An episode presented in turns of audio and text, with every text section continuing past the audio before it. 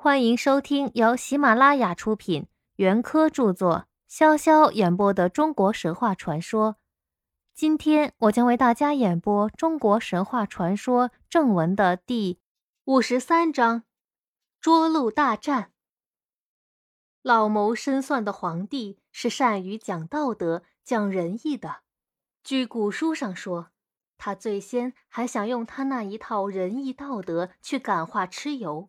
收到攻心为上、兵不血刃的良好效果。可是顽固的蚩尤不受他的仁义道德感化，终于他也就只能用战争对付战争了。这场战争是猛烈无比的。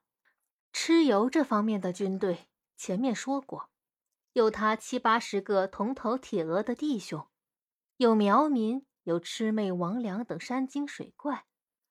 皇帝的军队则除了四方鬼神之外，还有皮、熊、皮、修、出、虎等种种野兽，想来也还有来帮他打仗的下方的一些民族。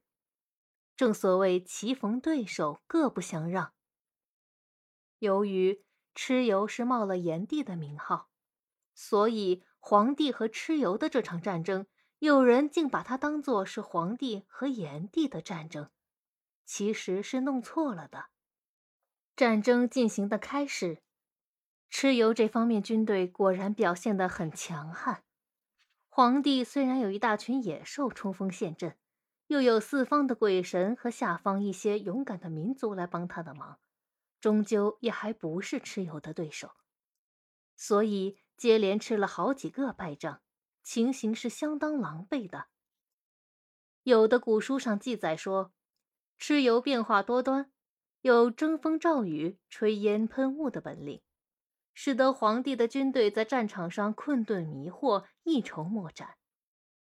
下面就是一个蚩尤做大雾来围困皇帝的实际例子。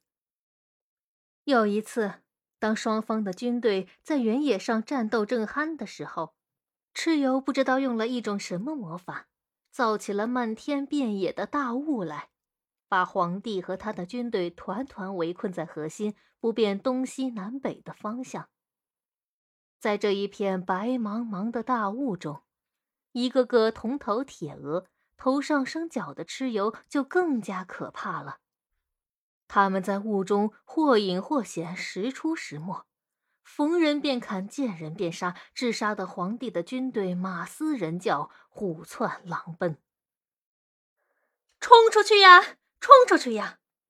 皇帝手里挥舞着宝剑，站在战车上，大声的喊：“冲出去呀！冲出去呀！”四方的鬼神也应和着皇帝的喊声，齐声呐喊。老虎在吼，熊在咆哮，对着这片威胁生命的大雾。谁都希望早点冲出他的包围，冲呀冲呀！可是冲杀了大半天，转来转去，还是在这片白茫茫的大雾的包围中。四方的鬼神没有办法了，皇帝也没有办法了。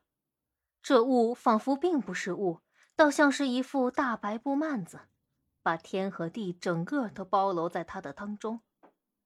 正当皇帝愁眉不展的时候，他的一名叫封后的臣子，那个非常聪明的小老头，却在战车上微微闭着两只眼睛，仿佛在打瞌睡。当皇帝责问他为什么在这战争紧张万分的时候，还有心情在这里打瞌睡时，封后豁地睁开了他的眼睛，分辨说：“我打什么瞌睡？我正在想办法嘞。”事实上。这个老头也确实正在想办法。他想，那北斗星的斗柄为什么能依着时序的不同而变化它所指的方向呢？假如能发明出这么一种东西，不管怎样东转西转，总能指着一定的方向。一方能定出来，其余三方也就能定出来，那么问题岂不是就解决了吗？他就这么想呀想呀。